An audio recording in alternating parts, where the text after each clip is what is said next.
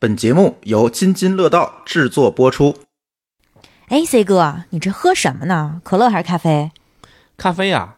你病好了都好几天了，你还不闻不出来呢？咱家一堆速溶咖啡，你这次喝哪个呀？一块小宇宙啊，你味觉恢复了吗？没恢复，你可别浪费我的好咖啡啊！这咖啡特别香，你要是味觉没恢复，你去喝别的去，你可别糟践我好东西。我喝得出来香，不信你尝尝，我估计你肯定能尝得出来。你该试试这是几号？哎，我好像喝出一点坚果香，这个是榛果味儿的还是杏仁味儿的？你看，我说你尝得出来吧？范围没错，是三十三号杏仁味儿。来，你再尝尝这一杯，你还不少冲。嗯，特别清晰的柑橘味儿。哎呦，太好了！我再去冲一杯去。我之前看他们说这个喝咖啡变味儿了，就觉得就纯苦，一点都喝不出来咖啡香，弄得我特紧张。我可不想浪费我的好咖啡。哎，你想喝什么味儿？我再冲一杯去。什么味儿都行，都好喝。本期节目由一块小宇宙冻干咖啡提供特别赞助。一块小宇宙冻干咖啡块立体成型，实现了现萃咖啡的风味无损和全温即溶，不受温度和湿度限制，有效延长了现萃咖啡的感官货架期。无论在品质上还是口味上，它都达到了精品咖啡级别。单杯五元的价格就能让我们这些咖啡爱好者随时随地享受到门店级的高品质咖啡。一块小宇宙引爆你视觉、味觉、嗅觉的小宇宙，必须超级值得买。从二零二二年十二月二十九日零点到二零二三年二月二十五日晚二十四点，点击节目简介中的链接就可以领取满一百三十九减四十的优惠券，或者去一块小宇宙的淘宝店铺找客服报暗号“津津有味”就能领取优惠券啦！咖啡你冲不冲？冲冲冲冲冲！你一下就会获得那种新快感。我觉得它就是毒品。这是针对基因的精准攻击啊！它的名词定义是一种富含碳水化合物的食物。这个玩意儿还有定义，我是真没想到。比例不一样，它出来的这个面筋组织的结构也不一样，它的持水性呀、抗发酵的能力啊也会不同。什么都是学问，术业有专攻，一定要吃碳水，否则脑子会越来越不好用。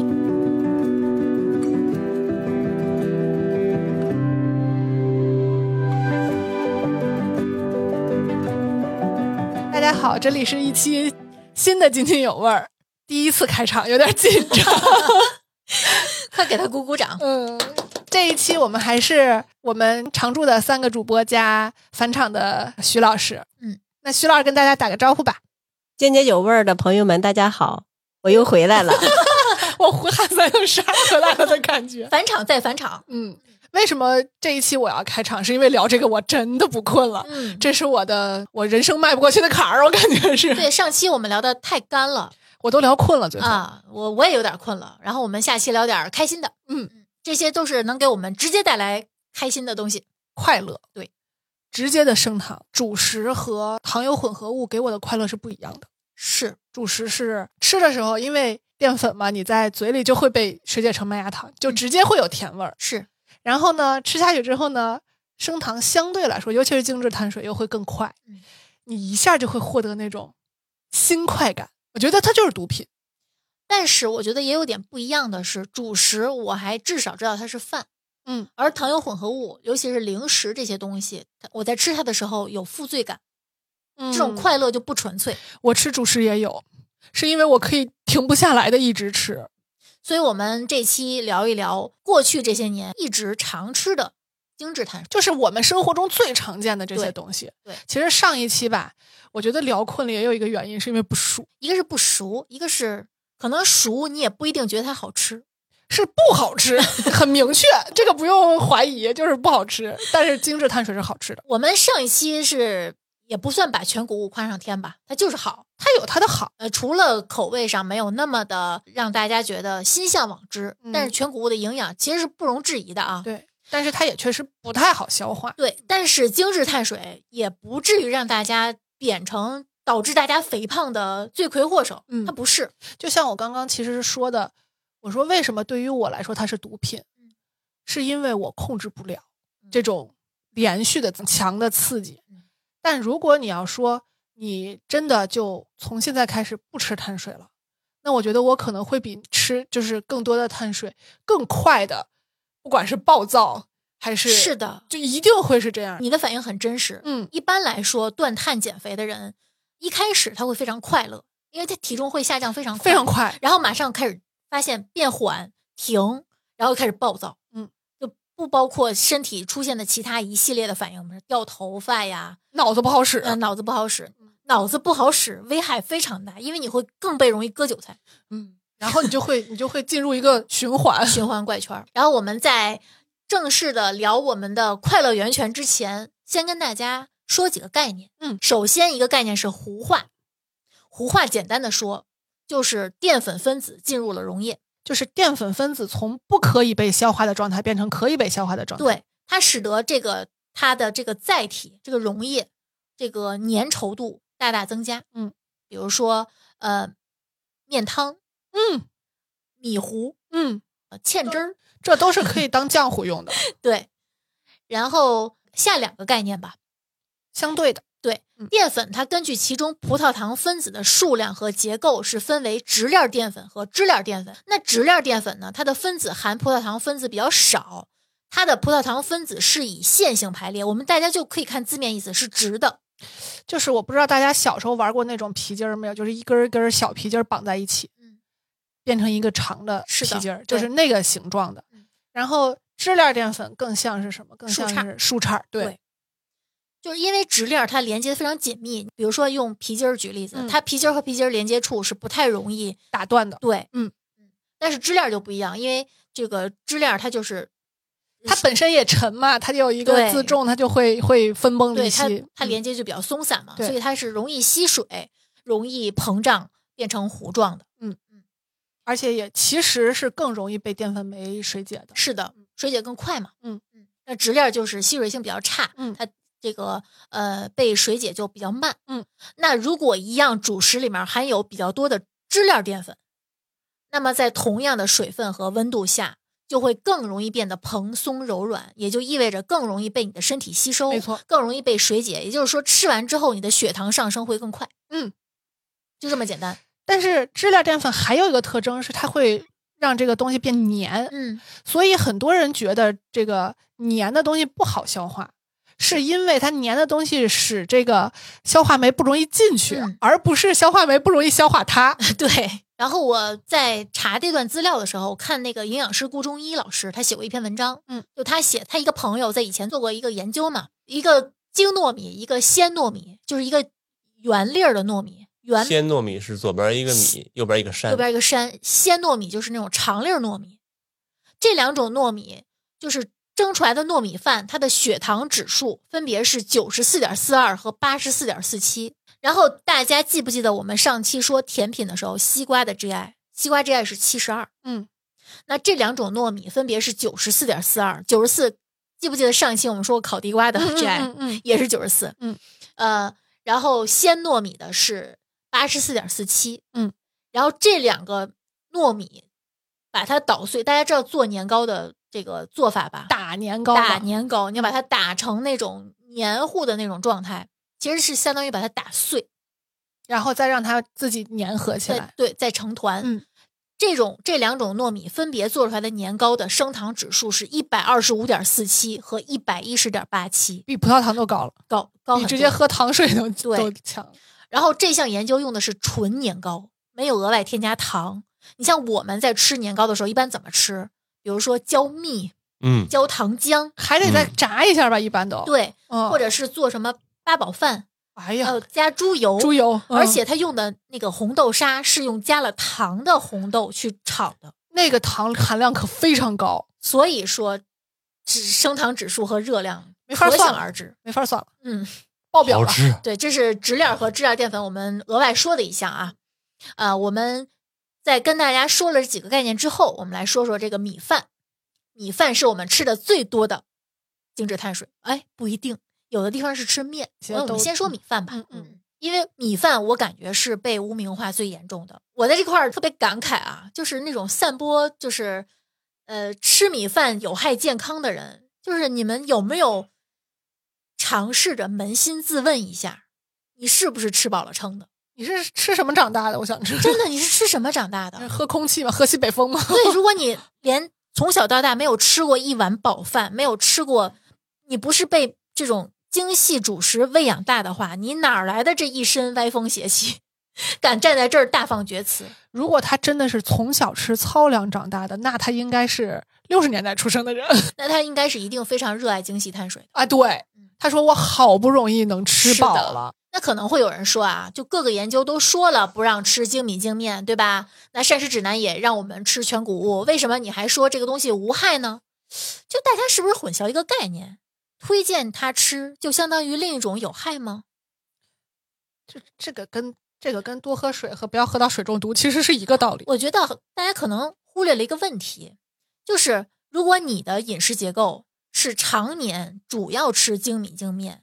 那大概率你的饮食结构是不均衡的。然后还过量，对、嗯你可能会比别人吃更多的，会比这个全谷物饮食的人摄入更多的脂肪，摄入更多的糖油混合物，摄入更少的膳食纤维。嗯，你有可能还抽烟，还喝酒，还不爱动，这是一个整体。很多人听着听着就感觉报自己生 日了。呃，这个我觉得需要插一句，嗯、为什么很多人会有非 GB 的思维呢？是我们考试体系培养出来的这样一个，不是正确就是错误。对嗯他总会认为只有一个正确答案，但是现实世界是说这些答案都对，比例不同，环境不同，场景不同条件不同，就是还是津津有味那个原则啊，尽量毒性耍流氓，对，对吧？哎对啊，这个我们大概率是每期都要提一嘴的。嗯，主要我们实在是不忍心下绝对的结论，是，不管是对任何人，其实我们对自己也是一样的。嗯所以说，就是没有任何单一食物可以为人体提供所有的关键营养素，那也就证明没有任何一种单一的食物可以对你的健康带来这个绝对致的命性伤的害，损害。嗯，呃，我查资料的时候查到了说，因为这个我没经验啊，说母乳是不是完美食物？是对于头六个月，六个月的，对，那母六乳个月它之能前满足人类全部的营养需求吗？就是嗯前六个月，就过了六个月就不行了。没错，到六个月以后就得加辅食，必须得加辅食。就相当于这六个月，它是通过母乳的方式，母乳的成分跟血液的这个营养成分是类似的，嗯，所以就说你在肚子里的时候，你是通过血脐带，通过血给它产这个嗯功能嘛，嗯那通过母乳其实也是一样的道理。嗯但是呢，你慢慢长大了之后，你总得自己吃饭吧，不同阶段的孩子的需要也是不一样的。是，这么完美的食物都不能满足人类长期的营养需要，对，你为什么要苛责大米呢？ 那大米，你你希望它对你有什么这个全面的叫什么？ 哎，我真的觉得期待未来的人造米吧。很困惑。所以说，对于中国人，我们说只说自己啊，我们不说别的国家的人。对于中国人来说，你要是说健康饮食，绕过米饭，我觉得是一种怎么说呢？呃，一味的照搬别的国家的饮食，别的地区的饮食是绝对会水土不服的。因为我们之前其实也是经常跟大家说，比如说地中海饮食啊，嗯就德叔饮食呀、就嗯各种不同的饮食，包括我们比较排斥的生酮，嗯，这些，可能各有各的好处。它都有适用的场景和对人群。对你把它生搬硬套照搬到我们身上是一定是不行的。对，呃，我们其实有一点点傲慢了，是因为其实，在很多的相对偏远的地区，温饱确实没有完全解决。嗯对，在这种情况下，先吃饱是最重要的。是的，如果你热量长期缺失的话，有一个巨大的热量缺口的话，你谈什么都是空中楼阁。是，那就肯定是主食提供热量最直接。那我们就具体的说说米饭啊。嗯，米饭就是它的名词定义是一种富含碳水化合物的食物，这个玩意儿还 有定义，我是真没想到。一碗就大概熟重是一百五十克的米饭的话，它的热量大概是二百三十二大卡，含碳水化合物五十克左右。这也是我们现在建议大家每顿的摄入量，就是一顿一两米饭，一两多大米嗯，一两大大米，米对，蒸出来的米蒸饭出来的米饭，嗯对，这样说比较严谨。嗯嗯，就我们就接下来我们就再说说，就是这个大家，尤其是吃食堂的人，可能会接触到一个概念，就是一两米、二两米。那天野鬼老师在群里说，为了怎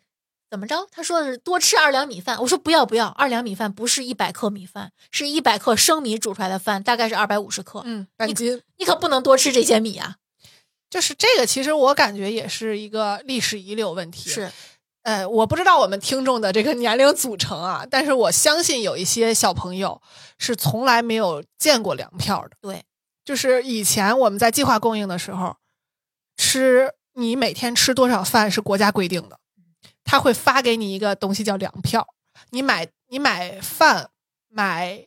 粮的时候都要拿着这个粮票去，为什么他告诉你这叫一两米饭？是说给你这一块米饭蒸出来，它之前它是一两粮食，对所以你要交的不仅是一两米饭的制作的这个费用，你还得同时交给人家一两米饭的这个粮票。来用过粮票的人说说话，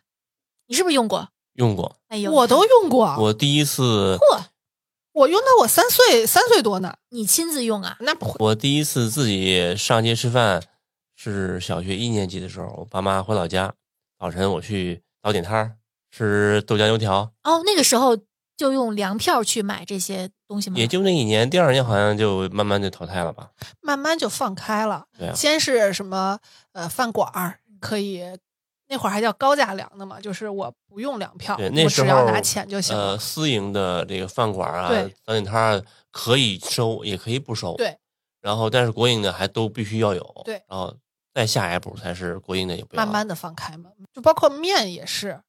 哦说一两烧麦或者一两包子，对说的是它面包皮儿。对包的那个面的呃用的面粉，之前一直不明白什么三两包子那么多，不可能啊！一斤包了一盆是吧？对，咱们现在是，比如说在北京去吃庆丰包子，一两三个，嗯，你拿到手里就知道那不可能是五十克，嗯不可能。对，啊，之前没有没有去深究过这到底是因为什么。所以说，不光是一两米饭、二两米饭，这说的是升重，凡是膳食指南里面跟我们说的多少多少克都是升重嗯啊，就这个处跟大理家前强的调一下。嗯你比如说肉，它煮完以后是变少的，，对，这个米饭可能煮完以后是变多的是，对，大米的主要成分呢是淀粉，对吧？淀粉分为两类，刚才我们也说了，嗯，包括直链淀粉和支链淀粉，嗯对吧？呃，这两个这个溶于水的就消化速度快慢程度不一样。嗯，因为基于这个理论，现在市面上有一个我觉得是智商税产品，叫脱糖电饭煲。 我不知道你们用没用过啊？有人问过我这东西值不值得买，我都不想研究它，我看了看这个东西，其实我们很多长辈就是用这种方法去做饭的，嗯，叫捞饭。我先把米在水里煮一下，然后把那个汤沥出去，嗯，就把饭捞出来，然后再重新再蒸。那这个东西我们为什么不建议大家买？就是因为它只是一种特别的设计而已，它没有什么特别高深的技术含量。嗯，它就是在煮饭的过程中，把溶解了一部分支链淀粉的米汤去掉了，嗯再把剩下的米蒸熟，这样的话就减少了支链淀粉，对吧？就嗯减少了容易升糖的那一部分的这个呃升糖指数就会溶低剂一啊些，不是呃溶质，溶质，嗯嗯，就是说它就是去掉了一部分消化速度比较快的小分子支链淀粉。对，呃，理论上啊，确实是有助于控制血糖的，但是呢。这个控制血糖，这个有助于的程度，值不值得你花这么多钱？因为这些设计，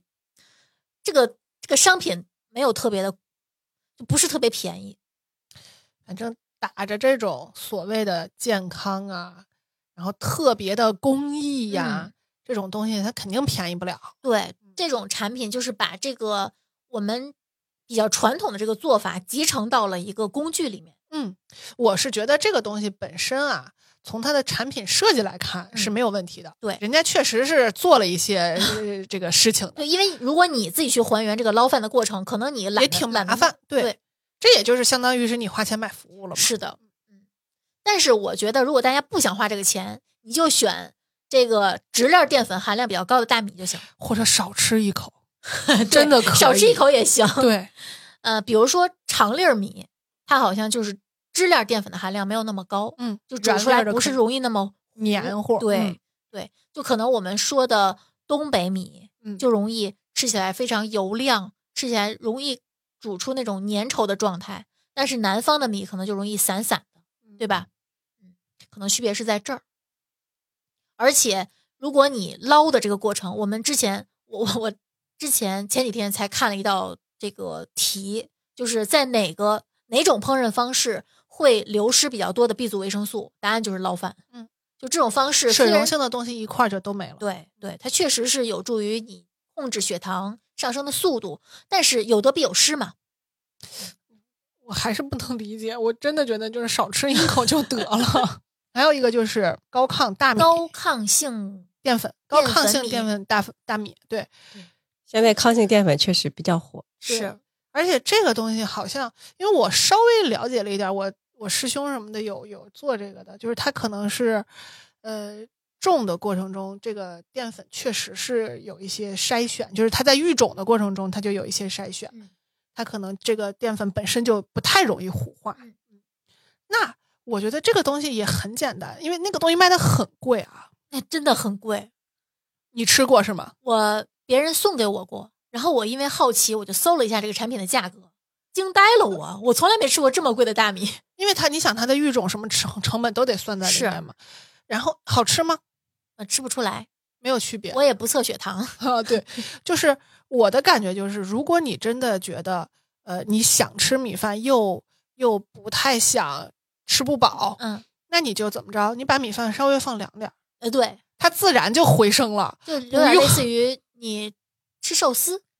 啊、对，或者是你说我们炒饭要用隔夜饭嗯是一个道理，对，嗯，用隔夜饭的话，它的这个呃 GI 能稍微就是降一降。对降一些，同时呢，因为有油脂的包裹，它的升糖指数会更降，嗯更降低一些。，对，其实我们测评也是这个思路，就是你不能光看一个指标，嗯是那它可能，比如说它的抗性是强了，它它糊化的能力是强了，但是不是这个东西会给你带来消化的负担？嗯什么这些东西，我没有，因为我没有研究过，我也没有测评过，我不能嗯就是张嘴就胡说八道。是，但是我的感觉就是，嗯，没有必要。对，就好比说这样东西如果对身体特别好，我吃了不舒服，嗯，那对我来说它也没有意义。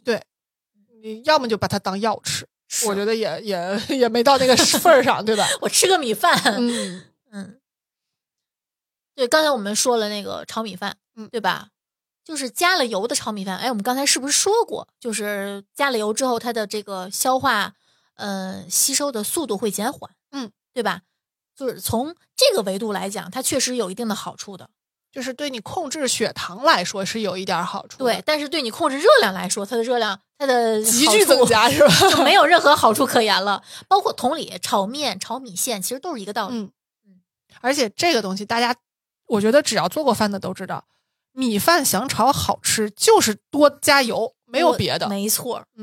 要么就是多加油脂含量多的原料，比如说什么火腿丁儿啦鸡，蛋嗯，对，什么这这种东西。如果是你想通过这种方式去劝诫自己更健康，大可不必，嗯。这还是自己骗自己。然后我们说说面条儿。哎，我又咽口水了，我真的很爱吃 炸酱面。我的小时候是实在不知道吃什么了才会吃米饭的，啊、我们是吊着样吃面的。哎，确实，在北方地区，很多地方都是常年吃面条儿的。嗯像河南的话是蒸面、卤面，嗯，对吧？焖面，焖面啊，焖面好吃。因为以前交通不发达，各地的米运不过来，啊，本地对只只产麦子。北方还是吃面会相对多一些。对，对啊，除了东北啊，嗯，面粉啊，它本身的蛋白质和维生素基础，它是比米要好的，嗯比米饭要好的，嗯，对吧？但是我之前，呃，我在我这个减肥群里跟大家说过一点，就是不要在外面喝粥，因为外面的粥会往里面加碱，嗯加了碱之后，它就更容易烂乎，对吧？嗯？嗯，但是碱会破坏 B 族维生素，而嗯 B 族维生素对我们身体，尤其是对控制体重的人群来说是非常有必要的，嗯对吧？我觉得面条这个其实也是有很多人在做面条的时候是加碱，还有就是以前处理面粉，我应该之前提过一种添加剂叫过氧化苯甲酰，嗯现在已经不用了啊。但是这种东西就是，呃，我们为什么以前看到的面粉都特别白？嗯就正常来说，只要你知道这个面粉原来是什么色儿，其实就跟牙齿一样。我们之前是不是流行叫什么富强粉、标准粉，那个是磨的出面的哦嗯比例，不是你说的这个。就是对，就是呃，过氧化苯甲酰呢，它是能让这个正常啊，咱们正常的面粉磨完应该是稍微有一点发黄的，嗯，那个是就跟你牙齿一样，你稍微有一点发黄是正常的。对对对，但是呢，就有一种病态的美，好像要觉得这个东西要很白，嗯因为我们之前最早的时候，面粉发黑或者发黄，是因为你没给它磨细、嗯磨精细。就是你说的，比如说富强粉可能是八零嗯粉，什么叫八零粉？一百斤麦子出八十斤面粉，就是我磨下去的那个，不管是骨壳还对对是对这个谷谷的那麦个麸麦麸什么之类的东西，这些东西就是我们全谷物前面讲的那个东西，磨下去的那个东西肯定是比例是更低的。比如八五就是磨掉百分之十五，八零就是磨掉百分之二十，七五或者七零就是磨掉百分之二十五或者三十，你肯定是磨的里头越剩的越细，剩的越少越白，嗯对吧？所以呢，过氧化苯甲醛就是什么？我可以把本来是八五的粉处理完了之后，好像长得跟七零的似的，嗯，就是它好像好像是更精细了，其实没有，它只是用了氧化的方法把色素给褪色了而已。我记得好像说有些国家是不让用这种面粉漂白技术了，嗯，对吧现在我们也不让用了，啊，所以现在就是呃，而且它在这种氧化的过程中，一定有一些容易被氧化的这种营养素就会被破坏嘛。啊，那题外话就是，如果允许添加的国家，这个东西就是合法添加剂，在咱们国家它就是非法的。是的，还有就是从面粉活到面条的时候，除了加碱，还有加盐的，嗯，是这的也是一个一个挺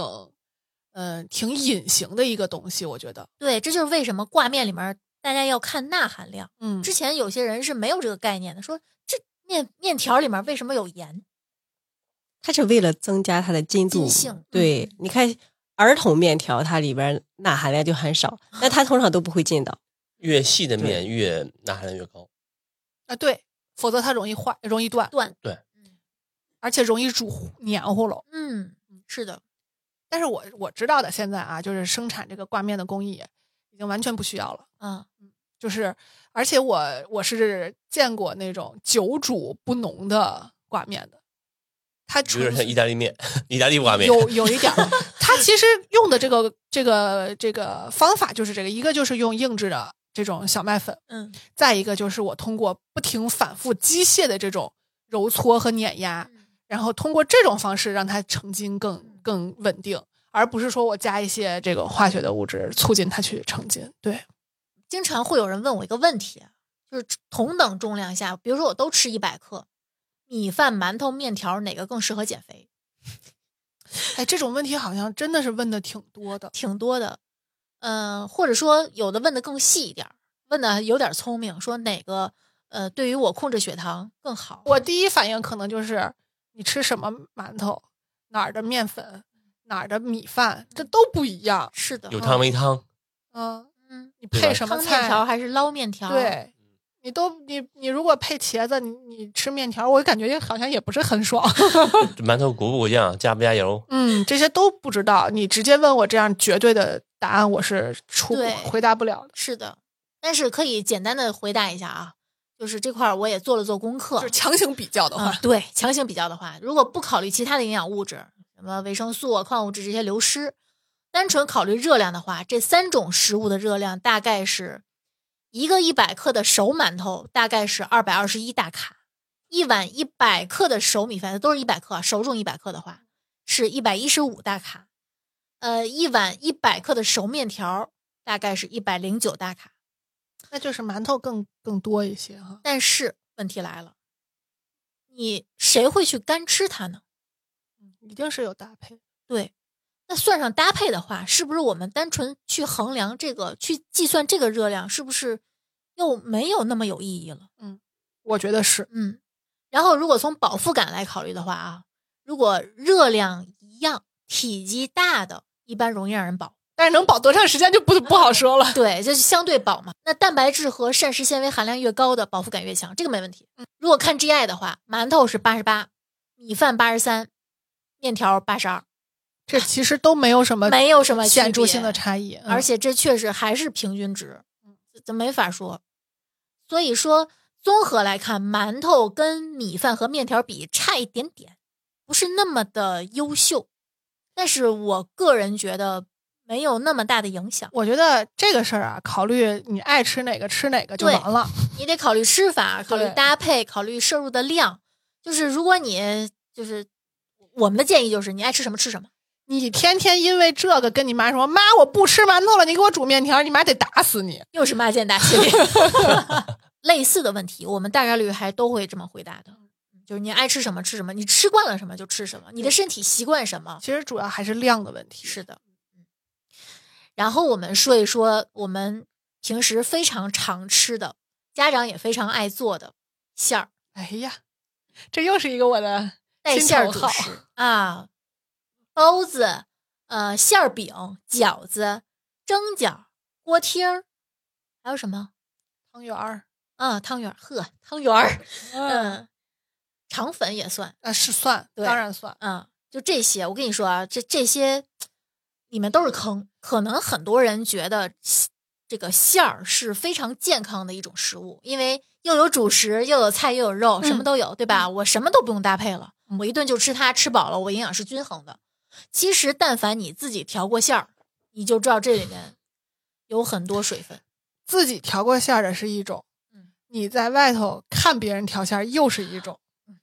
好这差你距你太说大的这个了是加成，嗯，我看过别人调馅儿，那个油倒的，他往里放豆油的时候，我觉得那豆油它倒的量，其实就跟做蛋黄酱的感觉是差不多的。嗯对，顶我家咱得吃两天炒菜，嗯，就是他拌一次饺子馅儿用的油，还不包括往里面放的各种调味料，嗯盐，嗯他同时还放鸡精，嗯同时还放味味精，嗯放酱油，嗯，还哎有的还放老抽，全是盐，我觉得对于馅儿来说啊，有一个点是大家都躲不开，就是咸香淡无味。嗯，真的，我上次晒馅儿，呃，有一些群友看到过是茴香猪肉的，我自以为我做的很好，因为我调味儿的时候我还特意把它煎熟了一一抠抠一齁 妞儿，我尝了尝，就是因为我知道要稍微咸一点儿，要嗯搭配外面这个皮儿嘛，嗯，结果煮出来还是淡。我好容易自己动手去包一回饺子，结果包成这样，这是这位同学还一直说好吃好嗯吃，好吃，嗯，我我觉得他可能是蘸酱油了，真的淡的我非常生气。这个馅儿真的不能是，就是一定是咸了才香。但馅儿的东西就是有办法补救啊，对不对？炒菜你说淡了，你再再再再加盐不好加，你回个锅嘛。呃，有些菜没法回锅，对不对？嗯但是你带馅儿的东西，你蘸个蘸个汁儿的就搞搞搞只定能了。这样了对。吧但确实还是，但感觉不一样。是的不一样。应该大厨应该也是挺挺经常做馅儿的。哦，大对厨做的饺子经常特别吸引我，因为它对擀的皮儿特别薄，对，因为我是为了让孩子多还大吃馅儿一点儿。哎呦馋的我呀！对我做的时候，一般皮会擀的薄一点儿，馅儿会放的多一我点。我相信你和面肯定比我和的好啊，嗯这就不用说了，对吧？嗯要不人家叫大厨呢，对吧？嗯我因为就是把它擀到光滑为止，我就不追求别的了，嗯所以它可能筋性差，所以我擀的特别薄的皮儿之后一煮它就裂开。嗯，对，做那个皮儿的时候，就是选那种高筋的面嗯，粉，嗯然后呢，就是做那个调面团儿的时候，再加点鸡蛋呀，它会嗯让这对个筋道一点，它不容易破。所以我们在市面上常能买到的饺子粉是高筋面粉，通常是有，或许它有一些会加一点增鲜剂，对，我觉得但可是能我加点增们进剂呃，如果说去买的时候，还是看一下配料表，有的它会再加一些增鲜剂，那嗯，我能不能这样想，就是饺子粉也可以来做面包不行，啊？嗯，同样都是高筋面粉，对，呃嗯同样它也有的，它那个里面的就是你光看蛋白质的话也也不一样，嗯啊，就是它里面的两种主要的面筋蛋白比例不一样，嗯，它出来的面包的或者是你做成饺子呀，它的口感是不一样的，所以上次我 做了一个所谓的乡村面包，嗯，为什么被我发了朋友圈之后，好多人吐槽我做的就是馒头，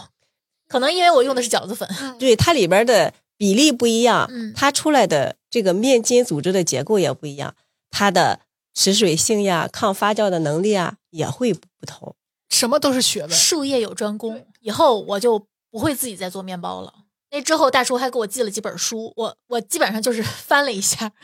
我还是买面包吧。就是很多事情还是那话，不要去挑战专业的人。是说回饺子，啊，大家可能还有一个认知是素馅儿更健康，我从来没有这个认 知，比如说他会觉得里面没有那么肥的猪肉，或者我觉得可能大家就觉得就是我素馅儿，因为馅儿的大小是差不多的嘛，嗯我可能菜吃的更多。但是你如果见过自己家里的人调素馅儿，你会发现他们往里面倒了更多的油，有的还会放，香油，我们家是放香油有的放猪油，啊，就对，只要不是清真，它都可以往里放猪油和肥膘，对吧？还有油渣、嗯，油条对，这些东西包在馅儿里都极 好吃。啊对，呃，所以包括我们常见的一些海鲜馅儿饺子，一定要加肥膘。因为海鲜本身它的脂肪含量几乎可以忽略，你不加足够的油的话，它不香，没有风味儿。是的，所以建议大家在买速冻饺子的时候，一定看看配料表。你买的那个素饺子呀，可能不是真素，或者你买，哎，清真的素饺子是不是会放牛油和羊油啊？我怀疑是不然的话，它还是不好吃呀。嗯，不好吃，它怎么卖呢？包括我们在外面点，就比如说去一特定的饺子馆儿，嗯对吧？专门卖饺子的饺子馆儿，嗯，你去点饺子的话，如果点素馅儿饺子，或者说点海鲜馅儿饺子，你可以问一嘴，你说我是回民，你这里面有没有猪油？我觉得他们是会诚实的告诉你的。啊、应该会的。嗯，我在教我的会员去避坑的时候，我也跟他说，我说你如果你不介意的话，你可以这样去试试，你就说你不能吃猪肉，你这里面有没有猪肉，然后你就能知道市面上大多数的素馅儿饺子和海鲜饺子里面都有猪肉。就是你看煮完饺子，咱们自己家包的啊，还相对来说克制一嗯些的，上头都飘着一层油，是你，就更别说速冻饺子了。那那都打鼻子一闻，那叫一个香我煮完速冻饺子的那个汤，哦。放完以后上头是一层硬的，对，是能是是能能凝凝结的固的，对对，太可怕了。对，而且饺子这块儿，它毕竟不是菜，嗯，它也不是肉，它是主食。呃它就是个花样主食。，对，所以我嗯们建议大家就是那点儿菜可以忽略不计。嗯，你比如说，呃，馅儿饼盒子，呃，它同时烙的时候还要放油，对吧？嗯这个我们就衡量的话，可能你一顿吃个一两个也就也就罢了，但是个数大小，就它 大小咱没法说，我们就不给具体的建议了啊。你嗯你如果想要让我给建议，你可以啊、比如说在群里给我拍个照，问问我，对吧？那如果我们日常正常大小的饺子，我们的建议是一顿吃十五个到十八个。诶那就有的不少男生男生他饭量有点有点大的话，我觉得十八呃二十个以以内，我觉得是可以的。因为我做过实验，把嗯十五个饺子里的馅儿和皮儿分离，那个皮儿的量是超过一个拳头的。啊，我称过，我做的那个啊，饺你子是的话，称，我是对目测。因为那个皮我的平均就是十二克一个，嗯然后呢，呃，包上馅儿以后就大概四十克左右，嗯，对，就差不多呃一个一个馅儿大概是三十二十几克，嗯，一个皮十几克，大概就这个样子。所以如果说按照这种减肥的话吃的话，大概呃十一二个就够了。对，十五对个真的不少。对，你再搭配点儿其他的蔬菜，点个凉菜，对，黄瓜呀、嗯豆皮儿啊，或者来份儿酱牛肉，我觉得也行。膳食纤维的好处就是延缓血糖上升，它是非常有用。说到这个血糖上升，这饺子你一煮，它的充分糊化，对，啊，对， 对它其实升血糖还是蛮快的。然后还有人会原汤化原食，哎呦，再来碗饺子汤。这位同学就特别喜欢喝饺子， 我也爱喝饺子汤，我就不爱喝。啊，我不爱喝煮了的那个，就是咱们盛完饺子，嗯，哦吃到最后盘儿底下的那一口汤，对我以前是喜欢吃煮破了的饺子的汤儿， 是不是一样的一个一意思样？的菜汤，然后我还会往里面加很多醋，做成酸汤饺子。哦，是我就喜欢干吃。嗯我家是爱吃醋的，因为我们家有陕西人，我给我们带来了一些影响。嗯，我现在也是爱吃干吃的饺子，或者说蒸饺，蒸饺我也爱吃。 我不爱吃蒸饺，是因为噎，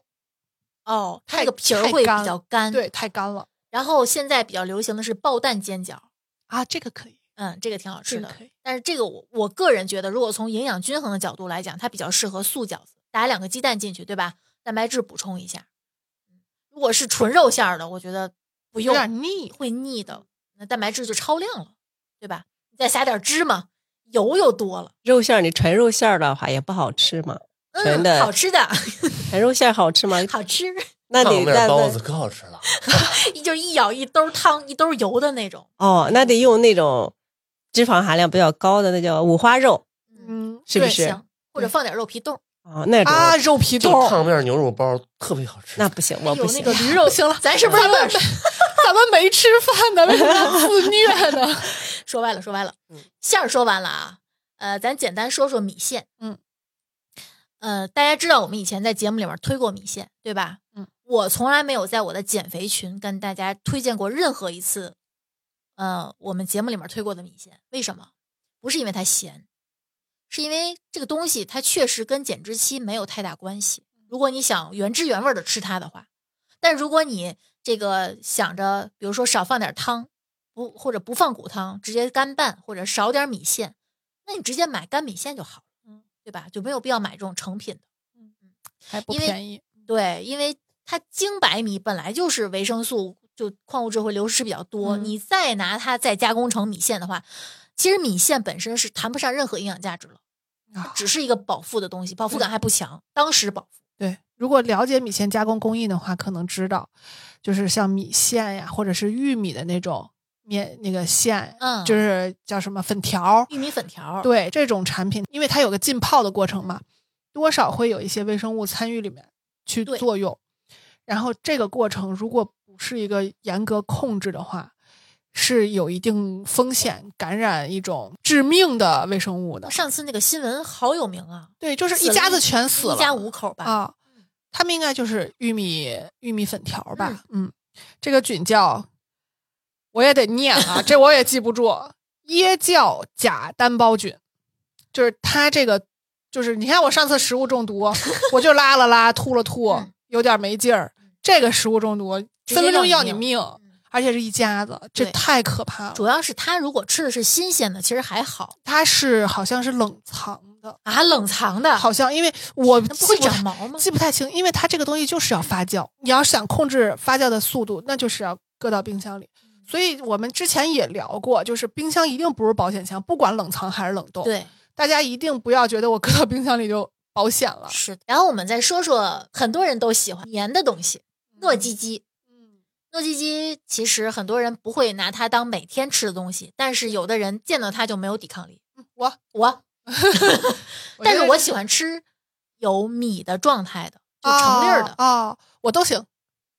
呃，不是成粒儿的，我可能也就能接受个红糖糍粑、嗯，我反正都行。糯米没有抵抗力，元宵、汤圆儿，我一般，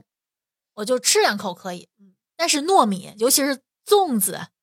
不管是白粽子、甜粽子还是肉粽子，包括那个各种节日的那个呃时令对日、时令的包这种括那节个日赠糕啊，对，啊、还有八宝饭。 哎呦我天嗯哪！那这就是说，几乎全是支链淀粉的。对，对支链淀粉没有任何抵抗力，而且不光是大米啊，就是你看糯糯米不就是糯大米嘛，嗯包括糯小米，就是嗯山西吃的那个黄米，黄米，嗯哎呦我天哪！还有大黄，东北的那个做粘豆包的、那啊，个、，对，所有这些，这是针对基因的精准攻击啊！我觉得真的是这真的是针对基因和人性的这种精准打 击。而且大家吃这个东西很少是搭配着蔬菜，什么都不需要，我是觉得很少有人把它当饭吃，对你基本都是当甜点、零食。对，点吃吧饱一了口之后来一口，哎，对了，哎，我最后拿它溜溜缝儿，顺点儿，或者说当个零嘴儿，对，是不是那个糯米糍？糯那个是糯米冰冰糍棍儿是是吧吧？就那个糯东米西糍，还有还有麻是薯，的啊现在特别流行的麻薯，哎对呦，各种麻薯拉夹丝心儿儿，的，嗯啊，里面加各种馅儿在。啊对哎呦，糯米雪媚娘、嗯，哦，对，就是那个东西，嗯里边会加点奶油呀，水果、水果呀水果和奶油，嗯有的是加卡士达、卡士达酱，嗯，那肯定是哎呦，我不幸行福，感。还有冰皮月亮蛋 糕，不录了，不录了，吃饭去。它真的很暴好躁了，已经。对，它就是升糖指数高嘛。极高，我觉得它都已经不是升糖指，这个东西跟健康没有任没有任任何何关关系。就是对开心。对，所以但是营养营养学界对他的建议就是能少吃就少吃控制不住了就不要想，呃，如果控制不住，你一定要吃，建议把把它放在最后吃，就像我们建议这个摄入的顺序一样，我们建议先吃蔬菜，嗯，再吃肉，最后吃主食。就当然这个顺序，你不可能说我最后吃这碗米饭啊，嗯对就带就是一顿饭，比如说我先吃一口菜，后吃一口肉，再吃一口米饭，这样来。年食也是，这些我一边念咽 口水，这些糯叽叽的东西，比如说，呃，我吃一顿饭，我觥筹交错之后，最后上来一份儿八宝饭，嗯，我没有吃其他主食的情况下，我吃点八宝饭，这是顺序是 OK 的，嗯嗯嗯这是可以的，对它会能延缓你血糖上升的速度，而且你也因为前头已经吃的差不多了，你也不对会吃太不多会。吃太多，哇，上来就吃八宝饭，这也太凶残了！我的妈呀，没准就停不下来了，呃一个人一 碗，不要跟我抢对，然后里面还会放很多果脯、糖浆。糖浆、红豆沙，而且是豆泥的那种嗯，磨成泥的，而不是颗粒的那种红豆沙，猪油八宝饭。一定是猪油的。然后我们说一些你可能意想不到的，它是主食的东西，嗯，我觉得这个很重要，这个得提醒一下大家。比如说现在我们录音的这个时候最当令的例子。而且这玩意儿也是停不下来的呀。呃，我建议大家吃比较脏的糖炒栗子，因为你为了怕脏手，你可以少吃点儿。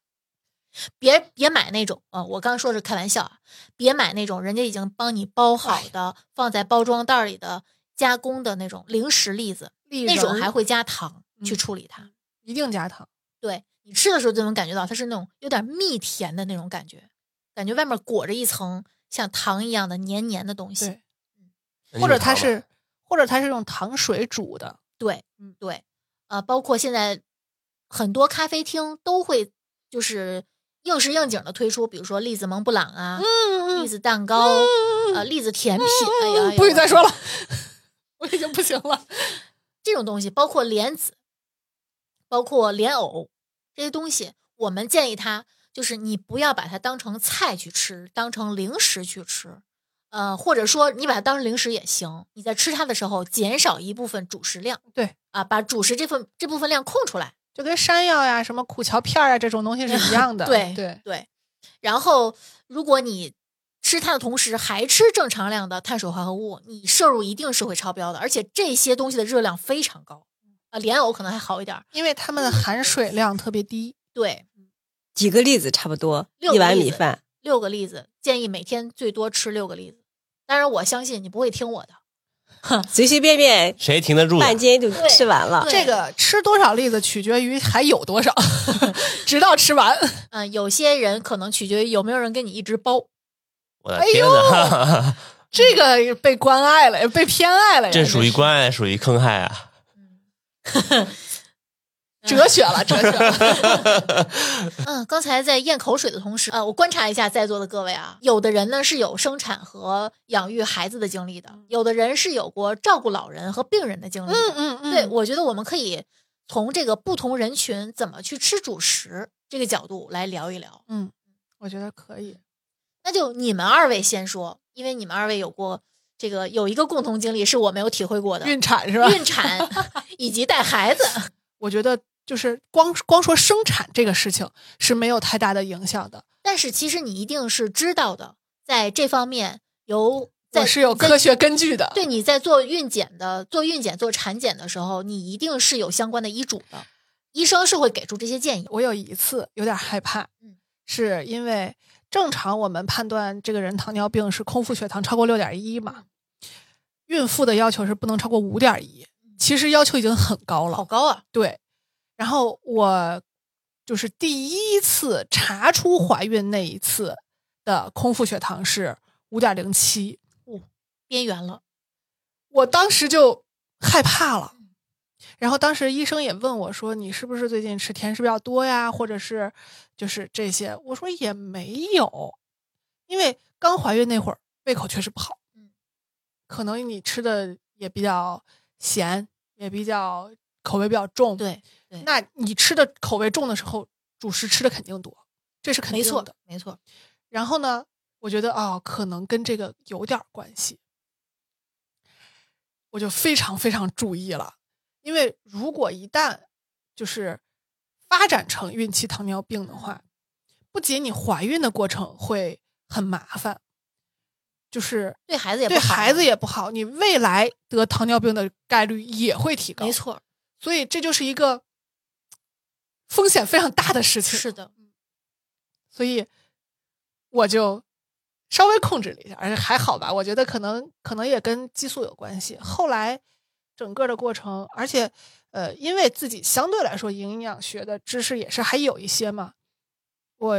整个孕期增重也少，也嗯嗯没有太多，真的就做到了只长胎不长肉。薄皮儿大馅儿，嗯，然后所以我觉得可能后期的顺利也跟前期的这些有关系。嗯，但是我知道大厨整个生产确实比对较坎坷，所以我觉得这个还是应该让大厨讲。对，因为我我确实，因为我我的同龄人他们在怀孕的时候，我光我认识的就有几个，就是每天扎六次手指头， 对，因为要严格监控血好糖。辛苦啊！对我就是属于那种啊你就是比较辛苦的那种。嗯、我是因为怀老大的时候还好，那时候也年轻，嗯，基本上都还算挺顺利的。嗯老二的时候我都快四十了，完了以后呢，我本身因为我妈妈本身就糖尿病，然后呢，哦我本身就属于这种高危高危高人危群，嗯，完了以后呢，我怀二宝的时候就就是测那个妊娠血糖的时那个时候，糖耐的时候，糖耐，嗯，就没过。哦，然后糖呢，糖耐，我给大家解释一下，糖耐是喝糖水是吗？对，对，就是我当时还有一个故事，就是你这大家都知道我不喝热水嘛，就是我是拿拿了一瓶儿农夫山泉去的，跟我一块儿去的，因为我们做唐奈的时候是正好是冬天，大部分都是带着保温瓶去的。嗯你你一定要相信那个葡萄糖水变成热的之后，你根本喝不下去。是不是恶心？我周围两个秃了的，白喝。我我我没有经验，我是确实没有经验，但是我就我看到的做糖耐的，没有说这个过程是享受的，都说非常恶难心。受，喝凉水好得多。 就是给大家一个小 tips，去喝一定喝凉水。但是我有点不太明白啊，这是题外话，为什么喝热的糖水会恶心呢？它那个糖是什么甜糖度会更高，葡萄糖葡萄糖热葡萄糖会恶心吗？甜度会更高它，会甜齁度，就是、哦、是齁恶心的。非常甜，它那个浓度非常高我。以为他们喝的是什么不一样的不糖，不不，就是糖，没有，就是葡葡萄糖。萄糖，给你一包葡萄糖，然后给你一个纸杯，然后倒上一一纸杯水，它是有固定量的，它给你配好了对嗯以后，你一口气喝下去，而且你是空腹喝。对，完了以后就是你喝之前测一次血糖，然后一个小时以后测一次，两个小时以后测一次，嗯然后呢，你再看你的这个血糖反代应，对代谢这个糖对的能力，其实跟我们对平时测血糖这个时间要求是一样啊的。，对是一一样样嗯的的。嗯但是呢，它因为孕妇的血糖指数一就是要比严普格通人来嗯讲要低得多嘛，对。那如果说你这个糖耐量不过的话，那你这个风险就太大了嗯，那对对自己影响也比较大，对孩子影响也比较大嗯，所以他就会要求特别严格对饮食。就是说，如果说他在经过三五天的饮食调整，你达不到一个理想的血你糖下指次数，还嗯不过，当你只是在临界值，比如说正常是五点一，那你在五点六了啊，啊，然后空腹血糖，然后那你两个小时以后正常一下，比如是八点零，那你已经到了八点五，那这种还没到十点零，嗯对，或者是没到十一点一这个范围，它属于相当于是一个前期，嗯嗯，然后呢，它就会让你回家先调整饮食。也是分程度的，对是严重的。还对，是如果不你严一下重飙到十一点一了，那你不属于妊娠糖尿病，你可能在妊娠之前就已经是糖尿病了，只只是不过自你己没不发知现道。嗯，嗯，对，那当它只是在一个呃，就超出标准范围，但是又没有特别高的时候，它就是叫个叫是叫前期吧，叫是嗯它一对期对啊。那这个时候呢，呃，你如果说回去让你严格控制饮食三五天，然后再回来测，如果说你还没有控控制到标准的这个血糖，那你就得要医血干预了。嗯，那要用胰岛素呀，或者是药物控制。所以我就是那种在临界值已经超出去了，但是呢又没有达到很高，所以就医生就是说你必须要回去严格控制饮食，而且我要每天去社区医院抽，就是验验血糖。你自己验的还不行，你必须要去不社准，区医家院用去的。不准，对，然后呢，吃饭之前要去测，吃了饭一个小时去 一个小时去测，然后呢两个小时去测，然后再吃饭之前再去测，就是你至少要去测三四次，就连续一个礼拜。如果说你控制的在他的要求范围之内，那你就严格按照控制饮食就行，不用再用胰岛素了。 如果说你经过这样的严格控制 这个，我真哆嗦对你还是达不到他那个理想值的话，那你就只能去医学干预了。 嗯所以这个孕期的时候，他对这个血糖控制就会要求特别高嘛。我对我觉得这事儿就是什么呀？你可以不在乎自己的命，嗯你可以不自己去体检或者怎么着，但一旦你怀孕了之后，你的生命是不光在你的手里掌握的，医生其实也是要对他负责的，嗯所以医生就会监控你，他不允许你做特别造次的事情，他主要嗯是对自己也不行，对孩子也不好。对对孩子也不对，好他说，所以说你这个对于主食的选择就特别特别的，还不能不吃，嗯对啊没错对你不吃的话，它血酮会、会升高，嗯它会有那个叫酮症酸酸中中毒。毒对那它这种对胎儿的大脑还有神经是发育，损它害是有的毒毒对素有的，毒是吧性的？对，所以说你还必须要吃碳水化合物。对，那你不吃的话，它就会有毒素，有毒性，是吧嗯所？以在那个时对啊候，你当你需要控制的时候，就一定要可丁可卯的去吃了。对，而且一你定真要是吃低升糖指数的，嗯，对嗯，而且你还要吃够量。嗯，那你孕早期的话，你吃不下去你也得吃，必须要保证至少一百三十克的碳水化合物，而且你到你何况你到像我这种测测那个糖耐量的时候，已经到孕中期了嘛，嗯，那至少要一百七十五克的碳水对化合物，所以整个孕期要测几次呢？几乎每天都要测。你像糖耐这个实验是只测一次，嗯如果你对过了，啊，后头就不用管嗯了。过了的话，后面就安全吗？ 那你还是要认真的控制饮食的，你也不能让体重随便涨呀。就是这个事儿是什么？就是看你怎么去对待体检的值了。嗯，如果你觉得体检的，就像好多人体检之前，我要控制几天饮食，不吃油的，不喝酒，不怎么着，我去体检去。那如果你的正常生活就是这样，那是最好的。如果你这样就是为了骗机器，那就没有什么意义，对吧？就是他测这个是告诉你你正常身体的一个代谢的能嗯嗯力，比如说为什么大厨这个查出来有问题，就是说你可能身体代谢本来就不太足足够了。嗯那我就需要，比如说我需要一些知识，需要一些控制，甚至需要一些医学的手段去干预。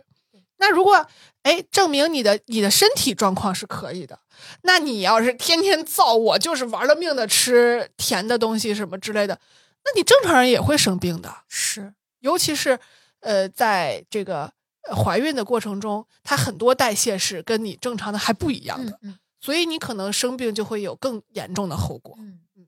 所以我看到的特别在意的那些孕妇，都是在主食和水果上非常非常的小非常心，克制非常的刻意。对就是已经到了，你说他病态吧，他也很委屈，他必须这样做，对，只能这呃样做。对他自己也很难受，很难熬。真的，我觉得怀孕这个坎儿，就是对于有的人来说，就跟没有一样，有的人就是真的是豁出命去了。所以这个时候你就是要选择怎么选择，嗯，就这个时候不是对于对选择主食的这个，一定要足够聪明，嗯，一定要不学不是会聪明，是足够有知识支撑。呃哦，这就是我们说的聪明的选对择对嘛对，嗯，我是感觉啊，在你怀孕的那一刹那，其他的都不重要了。这孩子健康，你自己健康是最重要的。你根本不会想着我我要生一个多漂亮的孩子，或者我要生一个多聪明的孩子，一切都是以健康为主，因为你。在孕期经历的所有检查都会告诉你，这个孩子可能有问题，可能有问题，可能有问题。在这种强行的这种洗脑下，你会对健康会非常嗯重视的。我接受了一次洗礼，虽然我也是立志跟这个事儿不发生任何 关系，嗯不嗯过也去说回来，就是你像我这种呃出了问题以后的，嗯就是就是血糖高了，那你只能选择一些高 GI 值的、呃低 GI 值嗯对的哈。对，升糖指数要一定要低，那就是粗杂粮呀、全谷物，这是必须的。你嗯对而且必须要至少要占二分之一以上了。嗯是的，那像孕早期这种，嗯，她刚怀孕，孕吐有反应比较激烈的时候，嗯她又实在吃不下去，那你就也不一定没就是错非要去讲没错究没错全谷物呀，你对怎么能吃下去就对就怎么对来，最对起码的就是营养是要保证的，对对对，尤对其是呃，有一些可能真的就已经发展到妊娠剧吐的那种，嗯，你真的到最后不要勉强自己，真的要去打营养液的时候就去，对，对不要说我就是这时怎么着候我医学能再干预挺是救你挺，命的，对对，不要这样，这样这样就真的是不好。就是你怎么选择，其实还是要听医有生的前提条件。对你在前一样的就是一定的前提条件下去做你应该做的这种选择。是的，对，而且有的时候我我是因为我经常看果壳病人他那些病例嘛，嗯，我发现有的时候你要你要信命，有的时候你的饮食是非常，嗯，克制的，对，一是克制，一个是科学，没什么问题嗯标准的嗯但是你的基因就是决定了你就是天生血糖高，或者说血脂容易异常，对吧？对你看对对咱俩好像血脂都是对天生的，对就最瘦的时候血脂也是高的，对那没没办法，你就要接受这个现实，你就要去做出调嗯整，它这就是因为基因对这种对问题，它的几乎是最大的影响因素，没错也是没法是改变的一个。对，没错，尽管你的生活方式已经觉着就是你能做的已经尽力去做了，你能改变只有那百分之五，剩下的百分之九十五 对已经写好了，对吧？这个时候你只能通过医学去干预。是的， 我们感谢医学发展吧，嗯，嗯也不是说所有的事情都能通过吃去能调整嗯是的好没，错那你该去干预的还是要去干预。那说完孕期，我们就说生产之后的事儿，说说小朋友。前六个月还是刚刚那话，就是不用加嗯任何的东西，母乳就行了。六个月以后呢，根据孩子的接受程度，嗯开始逐渐加辅食。一开始加的辅食主要就是碳水化合物。现在他是观点变了，他先哎，现这在个我还真不知道。对，现在呢，他是要先从含铁高的食物开始，比如说肉这种，哦哎哎，肉蛋奶。我当时的的这个学到的知识是对，啊也是要含铁高，因为它对铁的是明显不足了嘛。对但是是要以含高铁的，比如说米高铁粉、米粉对对对，对以以对这种还是以嗯碳水化合物为起始，嗯因为我觉得这个也合理，就是因好为吸收嘛，好对，消大家化。嗯都是这样认为。对但是实际上，现在的观点哈，跟以前不一样，就是说你没有必要说先加什么后加什么，但是呢，一定要是富含铁的。对就是其实我想了想，刚刚我就是他那个大厨刚说完，我就觉得嗯嗯，其实有道理，因为对于孩子来说，他的胃里头蛋白酶、淀粉酶都是存在的。为什么吃肉就一定比吃淀粉要难消化呢？对，而且实际上对于小小孩子来讲，他的蛋白酶含量更更高，因为他在胎儿的时候出来，然后到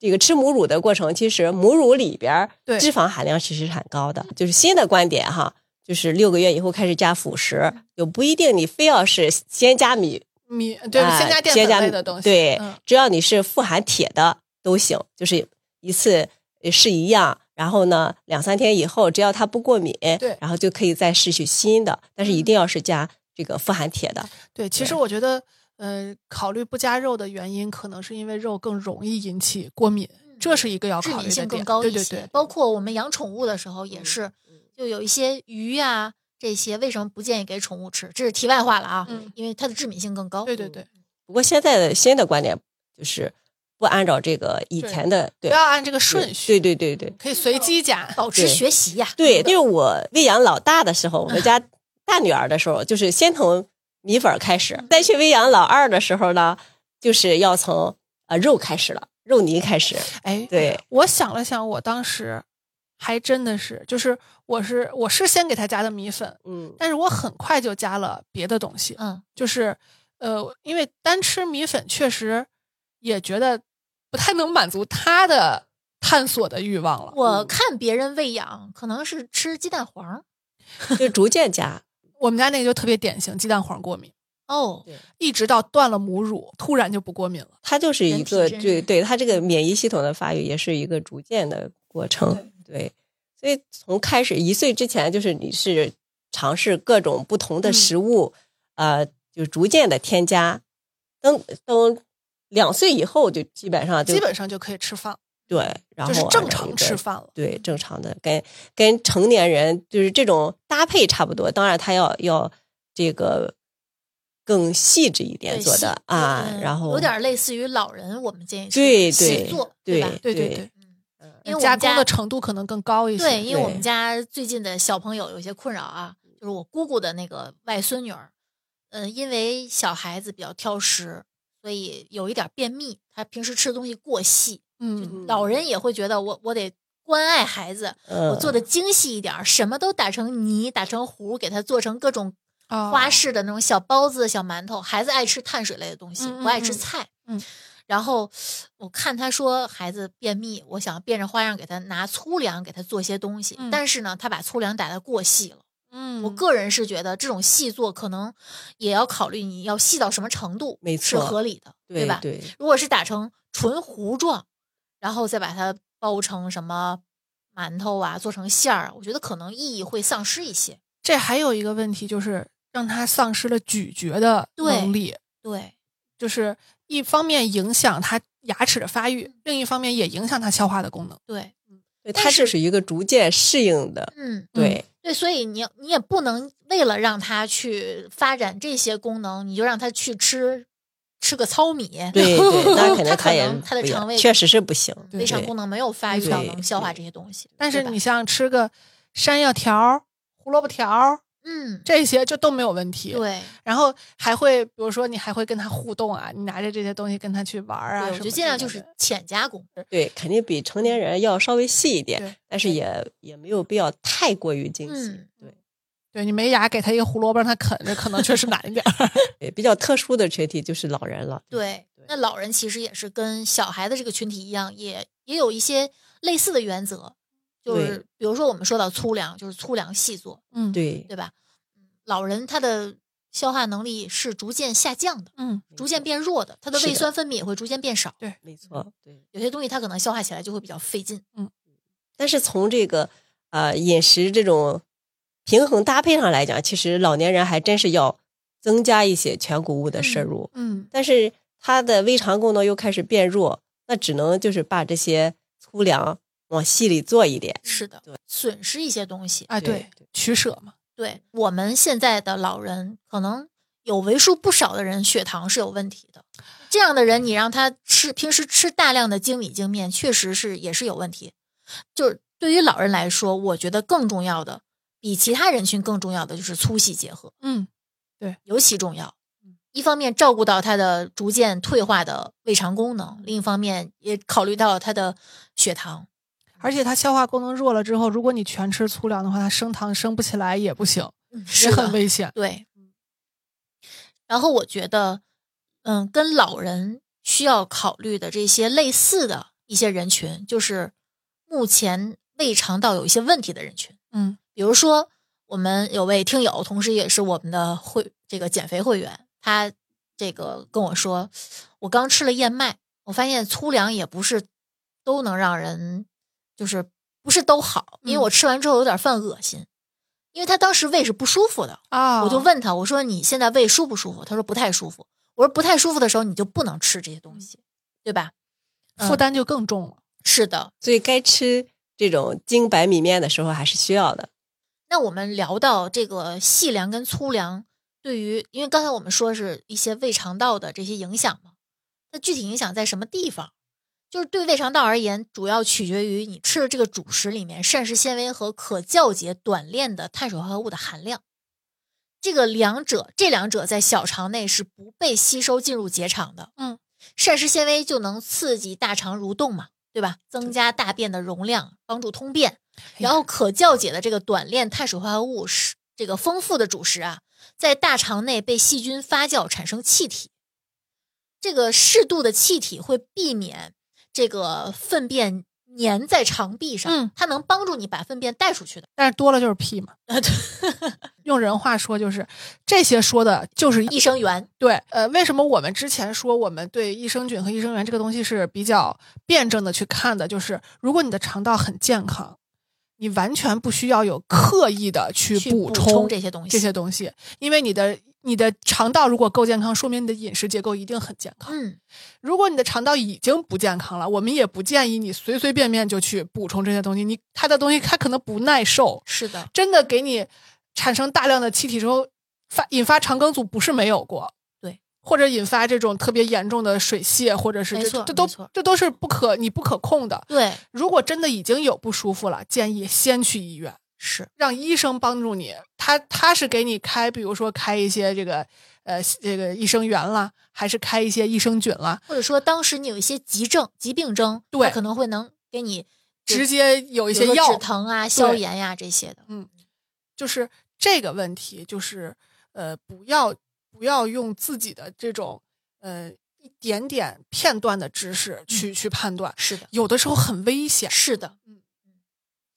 所以这一类人，我们是具体建议他吃细粮还是吃粗粮，取决于细粮和粗粮在我们胃肠进入胃肠之后的呃所谓功效。代谢的特性。对，比如说细粮，它在精加工过程中，它的膳食纤维是丢失了很多的，嗯，所以说它呃通便效果就差，但是我发现也吃不，产气。但是吃细粮那个粑粑的那个形状跟颜色就特特别 好。反正我是这样，烤红薯壮胆，嗯，那粗粮因为没有经过这个精磨加工，它有充足的膳食纤维，嗯，然后呃，尤其是像这个高筋面粉呀、全麦面呀、玉米这些的，膳食纤维会更高。我就它可能会拉肚子。呃，它的消化速度就比较慢嘛，然后它通便作用就会非常强，还会产气。不同的粗粮、杂豆、薯类产的气的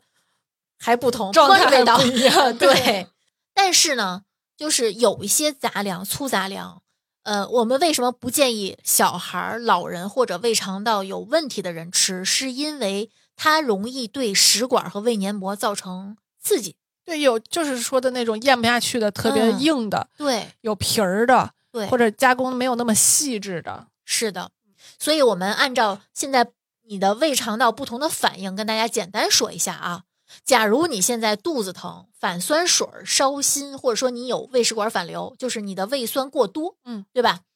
呃，胃酸过多的情况呢，应该吃我我自己有过一次，就是反酸。嗯当时我身边所有有经验的人跟我说的是，你别喝粥，嗯你要吃干干的烤馒头，嗯让我买馍片儿嗯，啊，我也是，吃完之后果然就会舒服很多。对，这个时候你就要减少食物对你食管和胃的刺激了，对吧？要中和胃酸，要少吃很粗的食物和油炸的东西。对，那如果你现在刚才说的是胃酸过多的啊，如果你现在胃酸少，或者说有些老人随着年龄的增加，他胃酸分泌也越来越少，就是一些退行性的也不能叫病叫疾变，病嗯，呃我觉得不症能状，呃，这个时候呢，最好是吃精米精面。但是你在吃这些，如果你以这些为主食的话，因为这个可能是一个长期的过程，你不可能说一顿你的胃胃酸就恢复正常了，嗯嗯，或者说你就不退化了，不可能。那如果你长期以这些为主食的话，你就要额外补充精米精面少的那些维生素。嗯，对，这是一个很重要的那点。这个时候是适合吃补剂的时候。对对对，然后我们说一个很常见的，也是我们经常被咨询的，便秘的时候怎么办？便秘的时候不用说了，刚才我们说的很清楚了，嗯它能帮你通便排气，对吧？多吃点儿粗杂粮，嗯嗯，帮助你促进肠胃蠕动，呃，产生一些气体，嗯，这也是有一点点类似于我们所说的民间坊间说的排毒，哎，有点儿，对，因为它能帮助你让这些有毒有害的东西不那么容易附着在肠道壁上。其实不叫有毒有害，就是正常来说，呃，这种排泄物在体内的无用的，这个时间，嗯是有一，就是正常来说，比如说它是有个周期的，嗯但是由于你的这个呃排便出现了一些问题，它滞留的时间更长了，嗯，那它就更不容易排出来了。是的，然后呢，它对于你的身体来说就变成了一个异物，嗯那这个就到最后可能就会出现一些问题。对，确实，它在肠道里面停留的时间越长呢，你肠道还会有一个重吸收的过程嗯嘛。是的，它会就越来是越干，对会越来越难排出来。对所以说，如果你有便秘的话，我建议你别先从日常的常规饮食下手，它可能会比较慢，你会很难受。先去趟医院，或者医生给会可能会给你建议，比如说吃点乳果糖，或者用点开塞露，嗯，对吧？先把你现在这个这点东西症状给解决嗯了，解决掉，然后再从改善饮食下手。平时要多喝水，增加运动，嗯对吧？多吃蔬菜，多吃杂粮。还有一个就是我们之前说水果的时候说到过，如果这个时候你可能比较适合那种多籽儿的水果，啊，对，那接下来我们要说的腹泻的时候，你可就千万别碰什么火龙果啊、猕猴桃啊、羊角蜜呀、这些你都 少碰。哎，玉米也别吃吃完了。 之后你会泻得更厉害。对，腹泻的时候也是优先去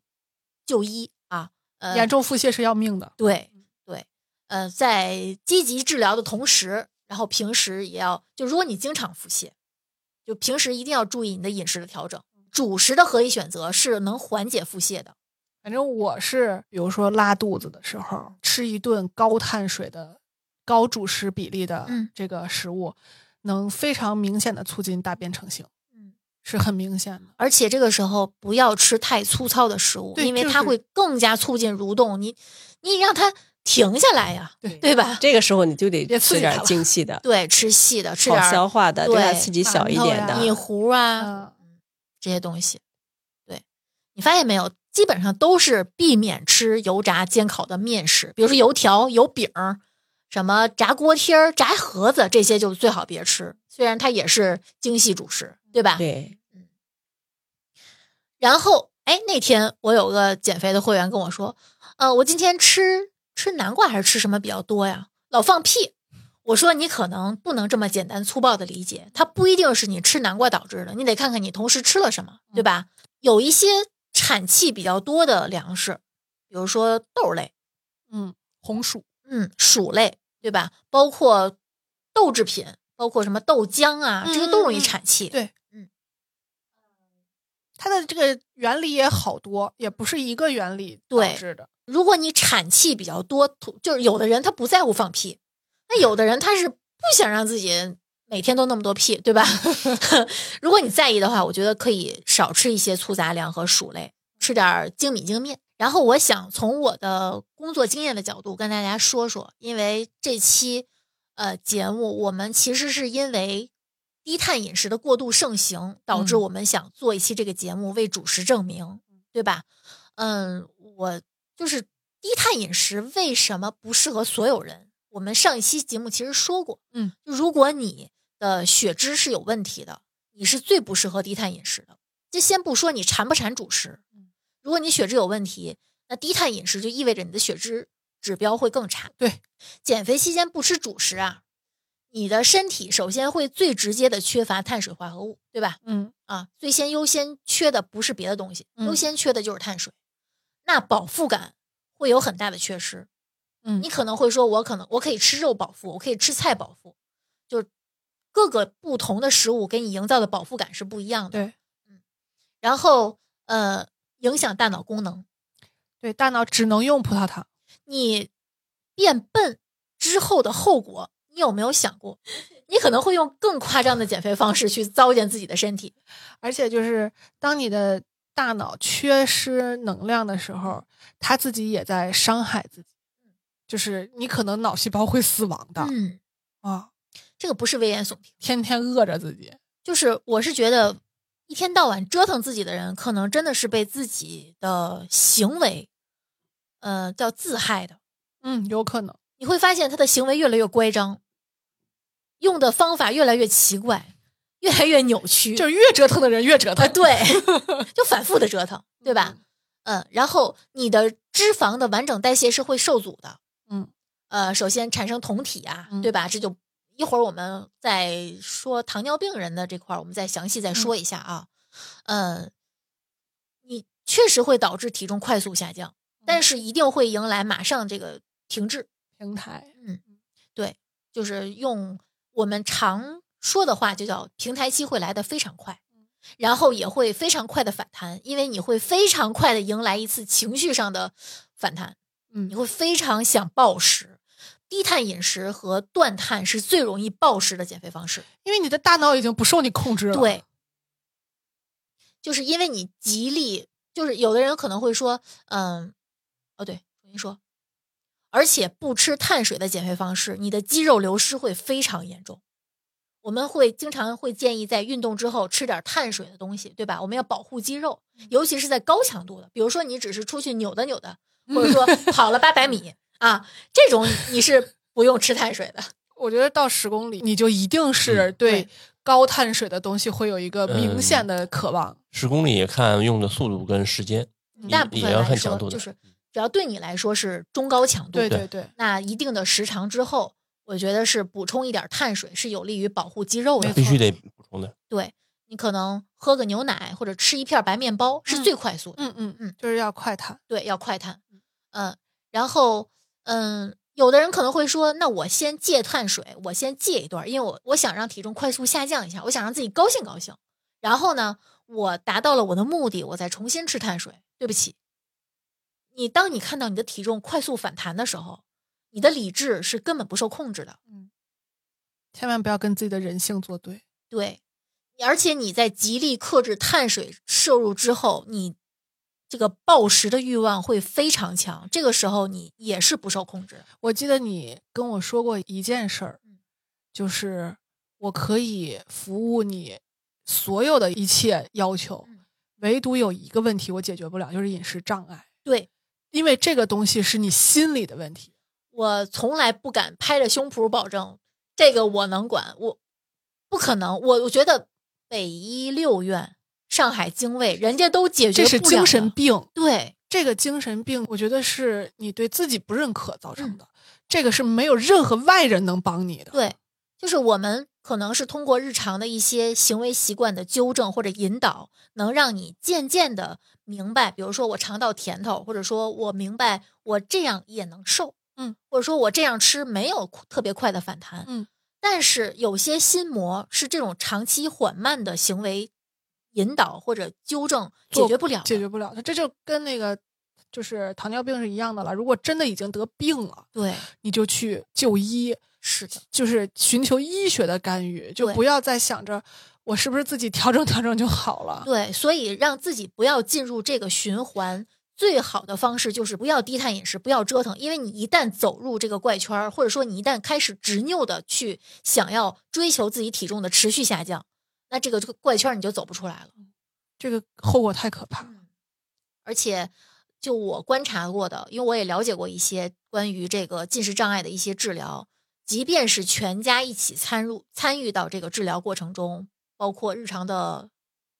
有说人话就是盯着你，嗯，不要让你暴食，不要让你催吐，不要让你过度的运动，没有那么大的，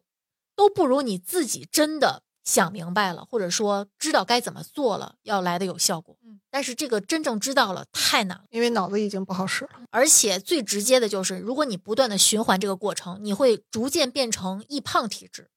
我们其实一直说没有什么易瘦体质、易胖体质，对吧？但是如果你已经陷入这个怪圈了，你会不停的循环，你的身体的代谢是会受阻的。对，代谢一受阻，同时肌肉量又那么少，你不胖谁胖？你的身体又应激了，嗯，他会觉得你你处在一个非常不安全的状态。对那肯定是是这样所的有的一切都在往囤积脂肪的这个方向去发展。对。而且，如果你没有摄入足够的碳水，即使你不是断碳，没有进入这个怪圈，你只是少吃点主食，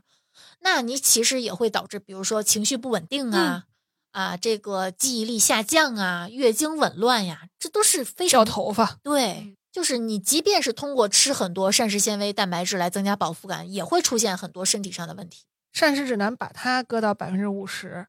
是因为它足够重要。对，啥叫主食啊？我觉得配合这个低碳饮食，还有一个不良风气，就是现在市面上出现了很多主食的替代品， 让人哭笑不得的替代品。很多品牌都出了这个东西，叫魔芋面、魔芋凉皮儿。我是一个魔芋爱好者啊，因为我特别喜欢它那个口感，嗯，但是 我甚至不会把它当做一个比较大量的食材去用。，对，它可能对我来说是一个调剂，比如说我吃个魔芋烧鸭子，我当它是果冻那么对吃。对，嗯或者说魔芋爽，虽然它钠含量很高，但是我觉得作为一个小零食吃，偶尔吃一点儿，我对觉得是可以的，对吧？比吃薯片儿要强，对吧？嗯，我之前发过一个朋友圈儿，就是问大家，科学界目前已知的分子量最大、粘度最高的膳食纤维是什么？没有人猜得出来，答案是魔魔芋。 这个东西其实没有营养。嗯我就这么跟他们说，这东西没有营养。你如果拿它当主食，你该摄入的碳水你没有摄入，摄入到你的就是身体断碳，对，就是断碳。你以为你在吃这个一碗面，你以为你在吃凉皮儿，对吧？你可能吃起来没有那么大的负担，但是你要想这些魔芋面、魔芋凉皮儿的这些配料，钠含量都不低，脂肪量也不低嗯，你其实并没有额外的少摄入多少，呃，对你的身体有负担的东西，也没有额外多摄入一些有营养的东西。代价是惨痛。是的，因为而那且个魔芋，如果说你不给它多调味儿，它实在也不好吃，不好嗯吃。没什么味道，它也不容易入味儿。是的，它不入不了味儿呃，，对，它入不了味儿，因为它已经它是一全个靠外面挂味儿去。对，它已经是一个很致密的一个一个一个结构对，了。而且这个东西膳食纤维不是越多越好啊。为什么对建议我们每天二十五到三十克，这就够了。你越多的话，你一个是影响其他，比如说铁、锌、钙这些物质没的错吸收，没对错吧？对的另一方面，你吃多了，你其他的物质怎么吃呢？吃不下了，啊，你会长期下来营养不良，嗯对吧？然后接下来还有一个很讨厌的，就是它叫青肽包，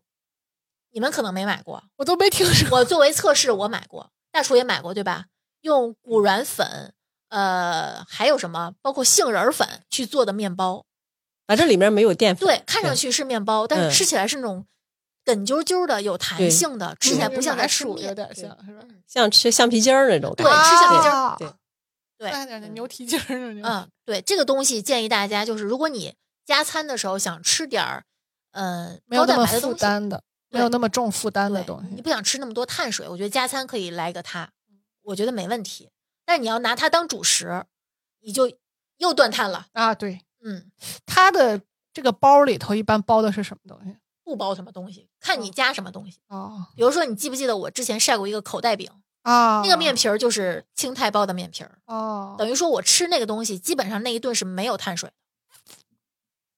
很多人会觉得这个东西对自己身体特别好，这种这种极端的错误认，就是我说的不是极端错误，我说的是极端的错误认知。就是我觉得一旦这个东西，呃，你往着照着这个极端的方向去想了，这个东西好，我就拼命吃它，这事儿就一定变了。是的，我们再说一个特别害人的，这个是有一些明星效应的，就是欧阳娜娜同学推广的无米米饭，对我都不知道这个东西， 这这不个就是好炒意思菜花吗？好意思叫这个名 字。就是因为把菜花捣碎了成了米的样子，就可以拿它当米饭吃吗？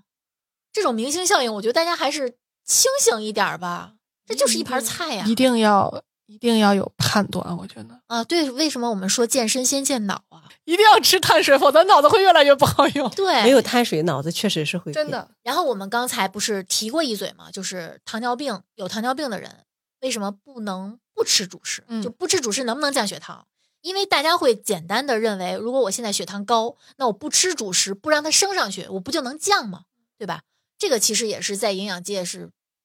或者说在医学界是绝对不允许、不建议的。对，咱们咱们聊甜食那一次就聊过，说你觉得高血糖是很危险的，说句不好听的，这是个慢性病。对，低血糖要命是，一瞬 间，对，一分钟可能都用不嗯了，而且是没有办法，来不及抢救，是你没有办法把它补进去。说句不好听的，你高血糖，我甚至可以用透析的方法给你把血糖给弄出来。但是你低血糖，你想往进补，然后把这些血糖再补到你的脏器、你的肌肉、你的大脑里头，非常费劲。嗯，而且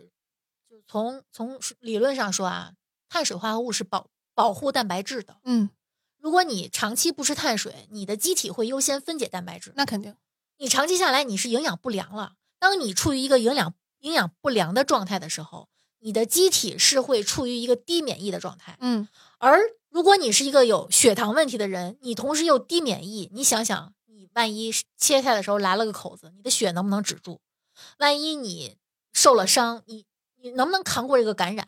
对吧？然后包括像你分解蛋白质的时候，肝肾的这个负担会非常重。对， 本来如果你血糖就不是很稳定的话，你肝肾本来它的这个压力就比较大的话，你这样折腾它真的是非常危险。是的，而且如果你体内的碳水长期摄入不足，你的这个胰腺贝塔细胞功能会下降，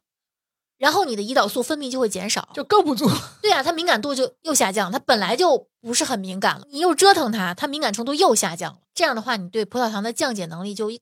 比平常人会更差， 调节能力吧，应该算。而且有可能血糖会更高。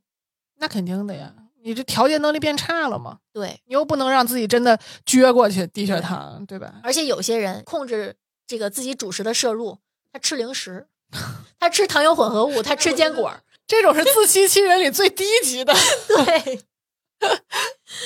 哎呦，就是我我看过一个那个纪录片儿，就说为什么好多人觉得我没吃什么东西，怎么这么胖？说你真正拿录像机录一遍，嗯或者说你就拿一拿个本儿儿去记录你只要往嘴里搁东西你就记，你就会发现，哇塞，我一天吃了嗯好多东西，我根本就没有意识到。嗯，是这样的。而且糖尿病它还有一个特点，就是说如果你不吃主食的话，它特别容易产生那个酮体对，嗯啊。糖尿病它就是这种，对肝肾的这个负担就特它别对重这个血糖本来就敏感，而且它又特别产产生酮体。如果说你一点儿都不吃主食的话，它就容易确实容易出现这种酮体酮酸中毒。嗯是的，这而且种我中毒也是也是就是一分分钟要命的，是的，我是觉得糖尿病人啊是一个慢性病里面非常弱的一个群体。嗯，我我觉得糖尿病人是轻易不能得任何病。对，哎，我爸当年就是因为他血糖高嘛，所以做完手术之后，他伤口不愈合，那可不是一直出血，所以住了七天 ICU。他但凡要是血糖正常，他可能一天都不用住，嗯少花七万。哎呦， 就是你在吃的上头省的钱，最后都得在医院给没找不错回儿来。，所以说我们日常就是要还是要适当的去控制一下对这种主食的选择呀。是的而且我我个人是不建议在吃的上面省钱的。这个跟什么恩格尔系数就不用考虑这些啊，什么考是你家代表你家有钱还是没钱，我觉得不用考虑这个。你在吃的上面愿意花钱去吃合适的东西、聪明的东西，对你长期来说是绝对是有好处的。绝对是便宜的，对，是便宜的。我们之前好像录三千元营养课的时候，有人好像就是提过类似的问题，说这个东西那么麻烦，这个我我说嗯嗯也可以不麻烦，就以后去医院解决问题。嗯，对，医院是不用你自己去调整饮食了，全是医生护士来帮你，对，啊你到躺到在那儿就行了，到最后，你有可能连吃都不用吃嗯了，直接给你打营养液吧。 这而且管子都不用你自己插，嗯有人帮你。刚才我们说了这么多，其实有一个问题我们没有详细的说过，就是主食到底吃多少才算刚好。这不就是我们说那个剂量耍流氓吗？对我们为什么不能直接说你应该吃多少？因为千人千面嘛，没错人和人每不一个人样，的新陈代谢呀对、活动量呀，它也对不一样。这就是为什么我们在给人出方案的时候，我先要你做个问卷，嗯，我先要知道你平时饭量、爱好，我才能判断你有可能适合什么样的主食、什么样的搭配，对嗯吧？所以说，你要让我在节目里面说主食我应该吃多少克，我觉得这是不负责任的。你也别为难我们，你就直接去看膳食指南就好了嘛。嗯 对，这也是我们服务的价值所在。对，嗯，呃，但是我我们之前刚才还讨论了，就如果你对当前的饮食是觉得刚刚好合适的，我每顿饭吃都吃的很舒服，我的体重也维持的非常好，没有忽然的下降，也没有突然的上涨，嗯那当前的饮食对你来说量就是正好的，你就搭不配用也是合理对的，，你就嗯不用做特别明显的调整。嗯，但如果你现在想控糖，或者说控制体重，或者说减肥，呃，我的建议是可以参考一个呃适合糖尿病人的以及一般健康人的主食量，就是每顿四十五到六十克碳水。嗯，嗯，这个碳水可不是主食啊。，对，不是说四十五到六十克的米饭哦，不是，就大家可以呃，要么可以来找我，嗯、让我来帮你，嗯、这个计算其实挺麻烦的。呃，如果你不嫌麻烦，如果你特别聪明，呃，你可以考虑下一个薄荷，对或者或者像我这种特别不听话的，这丽丽也不愿意服这个服务我。你就看着吃吧。嗯，下一个薄荷，比如说红薯，它里面会有一百克的，或者说一根儿的，包括鸡蛋，它可能有大个儿的鸡蛋、中等个头嗯的鸡蛋，或者一百克的鸡蛋，对吧？你就有不同的规格，你可以去参考。比如说一个中等大小的红薯，它在里面取的平均值是一个中等大小红薯的碳水量是五十克，那就是你一顿的量。那也就是说，一顿你吃一个红薯是 OK 的。我觉得这是一个点啊，嗯我觉得还有一个，我觉得我认为更有操作价值的一个呃选项是你在三千元营养课里头说过的，嗯因为所有的这个量都是相对的，对，最好还是定一个比例，嗯这个比例呢相对来说对于每一个人来说更有实操的价值，因为我说啊四十到六十克，你说这个，你二百斤的人跟九十斤的人，他肯定不对，能所以吃它这一个样限定的的是一般健康人。这么说吧，以前一顿吃四个馒头的人，节节量吃两个，其实对于一般人来说还是挺多的。对对对对对，就是可能这嗯种比例的调整，可能是对于你的这个行为指导更有价值。对嗯，我们当时在那那期节目里面也说，比如说按拳头，嗯，比如说一顿几拳主食，几拳蛋白质，几拳碳水，而且就是膳食营养说的，咱们这个膳食指南说的，咱们刚刚也强调了，都是生食。你真正拿到面前的，不可能是生食。嗯对你可能没有一个直观的概念，啊对你可能直接参考就是我现在此刻我需要怎么吃，没错我只想知道这个，嗯，它是前世今生我。我不用考虑啊，对对吧？我不用考虑它是生的时候是什么样的状态，是圆粒儿米还是长粒儿米，对吧？没错。我只希望你能告诉我现在应该吃多少。然后我也看到有别的人说，我们那期节目可能说的比较简单粗暴，其实我们那期节目针对的是一般健康人，没错，包括我们其实更针对的是打工人。嗯，如果你天天在家，代谢又也比较低，你的活动量也比较少，你当然不用一顿吃那么多拳，嗯对吧？一定是是要根据自己当前的情况去没做一个错衡量的。对我们其实这期主要聊的就是我们如何处理跟主食的关系，不是说我们真的是去给大家科普主食这个东西本身，嗯而是我们如何去看待主食，如何去吃主食，去选择主食。也有我们跟自己之前一些欲望的斗争对，的这些经验也好，我们是也走。过弯路，对嗯我也干过一天吃仨苹果的事儿。我，我干过端碳，嗯嗯，端碳确实来得快。但是反弹也会快。反弹是真真傻爽呀！就是爽，就是那一瞬间。对对我们经常说的是，减肥成功的意义是什么？不是你减掉了二十斤，而是你减掉二十斤之后，你该怎么生活？或者说，你之所以能减掉二十斤，是因为你已经对的生活了。对，嗯减肥肯定不是目的，它可以是你的动机。对。所以说回主食，就我们总结一下吧。就嗯追求健康饮食，第一步绝对不是，呃，死磕主食，盯着主食下手，嗯想要干掉它，去解决掉它，或者说完全替换掉它把。它当成一个问题。对，不能把它当成问嗯题。中国人变胖的原因也不是因为你多吃了一碗米饭，或者说不是因为你吃的这碗米饭。我们还是那个宗旨，就是学会去选择食物，对，是改变饮食习惯的第一步，要培养意识。选择是很重要的。，对，啊我说了嘛，就是只要吃不死的都能吃。 就是如果你没有节日的去吃一些所谓的健康的食物，对你来说不一定有好处，不叫不一定有好处，一定一定没没有好好处处。我们可以把这话说的这么绝，或者说你没有理智的去放弃一些选择，放弃以前的一些选择，嗯没错可能也不是一件好事儿。我们给大家一些聪明的选择吧。嗯，我觉得这个是挺好，是的，因为我们其实也懒，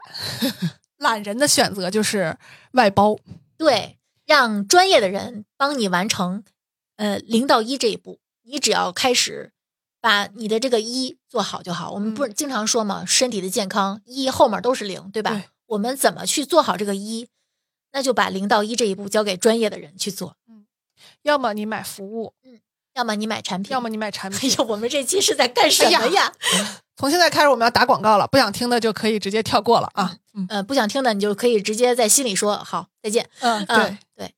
不影响前头的内容。对，来，我们产品打个广告吧。这期我们其实一直没有给大厨打广告，但是一直也是在夸他。 我是真的很少见这么死磕自己的对，产品经理。是的， 对，因为我主要是就是从自身的角度出发的，我是为了我自己嗯，因为自身的这种身体的状况，所以呢，对这种主食的选择就特别谨慎嗯啊、就是呃，也希望我这样的一些个选择能够带给更多的人嗯去对有这种，因为有这种困惑也好啊，或者是有这种需要，或者是就是想在这日常的饮食当中更多的去传授一些，就是也不叫也不叫传授吧，传实际上播对去呃影响希望影响到别人。我是觉得啊，就是我们虽然一直说大厨的面包好，也没说让你一天三顿吃啊。对，而且我们也没说别人家面包就不好。哎，其实市面上做这种主食面包的很多，每个城市都有很多网红店没，错大家各有千秋嘛。我说一个核心点吧，啊，呃，大厨的面包核心针对的是血糖波动敏感型人群，呃，我是其实是希望通过面包这个呃，就是类似于这个戒指，嗯，就是让大家接受健康的饮食生活习惯，其嗯实更多的是就是奇遇的主旨有一个经常打动嗯很多人的是做给自己家人吃的面包。嗯，对。是这个真的很动人，嗯，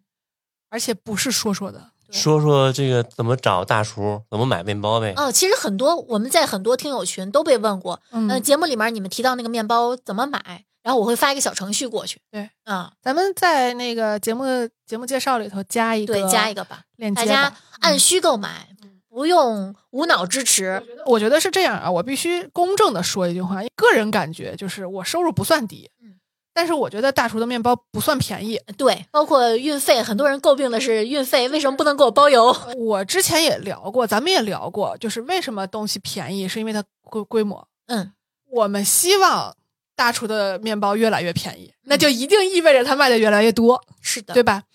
那么在它没有降价之前，我们就只能使劲儿买 了。对呃，在微信里边搜索小程序“七亿花园对，也可以找到，”啊，对吧嗯就可以找到。是一直都有甜面包，还是一直都有主食面包，还是你们会分时段？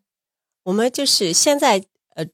主打还是主食类面包，嗯但是呢，呃，偏软一点的也会有嗯，基这基本上就是甜的很少。但是甜的很，呃，大厨家的面包甜的很含蓄，很克制。对嗯呃，有时候会用一些代糖或者海藻糖。呃，吃咸糖醇现在嗯主要就是用这，就是即便是加白砂糖的话，也相对干面粉的量也几乎不超过百分之五。嗯就是因为我可以算自低己糖的标准低糖是百分之零点五，啊不，行。呃， 我们要求很严格的，啊我们对我们的推荐是一直好的好的，对，一直是有有这个标准的。嗯，所以说没有算是甜的，因为甜的话，如果你感觉到明显的甜度，那糖的含量至少要百分之十以上，你才能感觉到甜度。嗯对，其实呃也只能算是说稍微软一点的，对嗯啊、也算不上甜面包。那如果大家对于血糖控制或者体重控制有想严格一点儿，可以在这个呃问大厨或者问客服哪个面包比较适合啊我现在对控制体重对吃。或者说，你可以在面包分类里面点一下，里面有一个吃 教授，吃教授直接有组套合餐，嗯对，你可以选那里面的就行，基本上问题不大。可能会有一些有馅儿的，但是基本上是奶酪的馅儿，对吧？对啊，优质的蛋白质和脂肪，还对高钙。对，然后，如果你们有这个不想自己努力了的，啊，就直 接买丽丽的服务也可以。对嗯，呃，我们其实没有特别正经的在节目里面打过广告，都是提一嘴，提一嘴。就我我很佛系，就大家都都明白。我是觉得啊，嗯，我原来我觉得这块儿我可以聊一下，啊就是我原来对于广告的态度是很负面的，嗯但是，呃，是因为我觉得被伤害过，嗯呃，就是你的宣传和你的产品不对路嗯，这叫骗。啊，对但是我觉得呢，你你好东西不摇旗呐喊，那剩下的就都是骗了，是不 是？对，合理吧？所以我们就是要摇旗呐喊，我们的东西就是好，我就是可以挺着腰板儿把这个钱挣了，因为我我的服务值这个钱。对，我是站着挣钱。嗯，呃，因为我暂时啊，呃，我不能说我以后不会卖商品，呃，我暂时是没有找到我愿意卖的，我我在这方面对我还是比较，嗯、对自己要求还挺严苛的。就是这东西如果违背了我的原则，或者说他感觉有那么一点儿割韭菜的气质，我都，我们很谨慎的。对所以大家可以放心，这个服务暂时是没有二次消 费的，除非你实在不行了想续费。呃我我其实也是不愿意赚回头钱的，嗯就你如果长期的依赖我，不行了，我又要买食谱了啊，这种钱我也不是很愿意赚，我也累。我们还是希望能服务聪明人。对，所以你可以在听友群找我，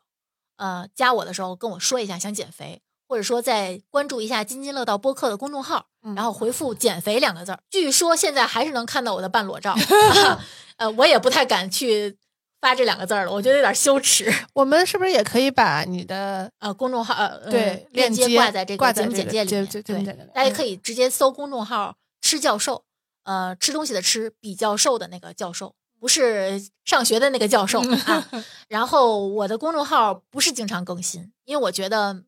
知识说来说去就那些？对，对，我们也不想说车轱辘话，你就直接面对我，一对一找我就好了。因为服务是才有这个。对我们也针不对是那性种粗暴的一刀切的那种服务，告诉你这个东西不能吃，嗯，不会。就是你可能能从我这儿能毕业，有种毕业的感觉，嗯就我学到东西了，被裁了是吗？嗯，被你这儿裁了，说明学出图了。对，出图了。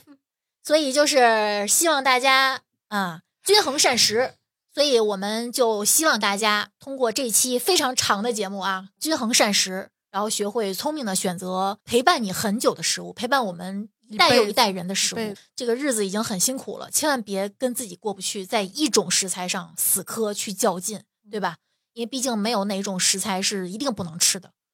也没有哪种食材是你需要天天吃的。对，也同时建议大家停止对自己身材的榨制。嗯，那我们这期节目就先聊到这儿。也欢迎大家啊来评论区 diss 我们，我们对从来不担心有人 diss 我们，对我们希望听到不一样的观点。是的，嗯，呃，不一样的观点，嗯、请带着论据来，说句有点虚伪的话，确实能让我们进步。没我错，们为了让你确信我说的是对的，或者说能让我明白我说的真的是错的，嗯我们会去不断的去考证。没错，嗯我们都是考究派的，对，这不用你们监督。群严 谨怪，嗯嗯，所以就是加群啊，留言加群留言，这期评也没有抽论奖啊。 嗯嗯，所以今天节目就先聊到这儿啊，我们感去谢吃饭了，啊，感谢大家收听，我们下期节目再见。拜拜拜拜拜。感谢您收听本期节目。本期播客节目由津津乐道制作播出。你也可以在我们的官网 dao 点 fm 找到我们的更多内容作品。如果您喜欢我们的节目，欢迎在微信、微博、朋友圈等社交媒体转发分享。您的分享对我们而言十分重要。如果您希望与我们互动，可以关注我们的微信公众号“津津乐道播客”，天津的津，欢乐的乐，道路的道。在关注后按提示操作，即可加入我们的听友社群。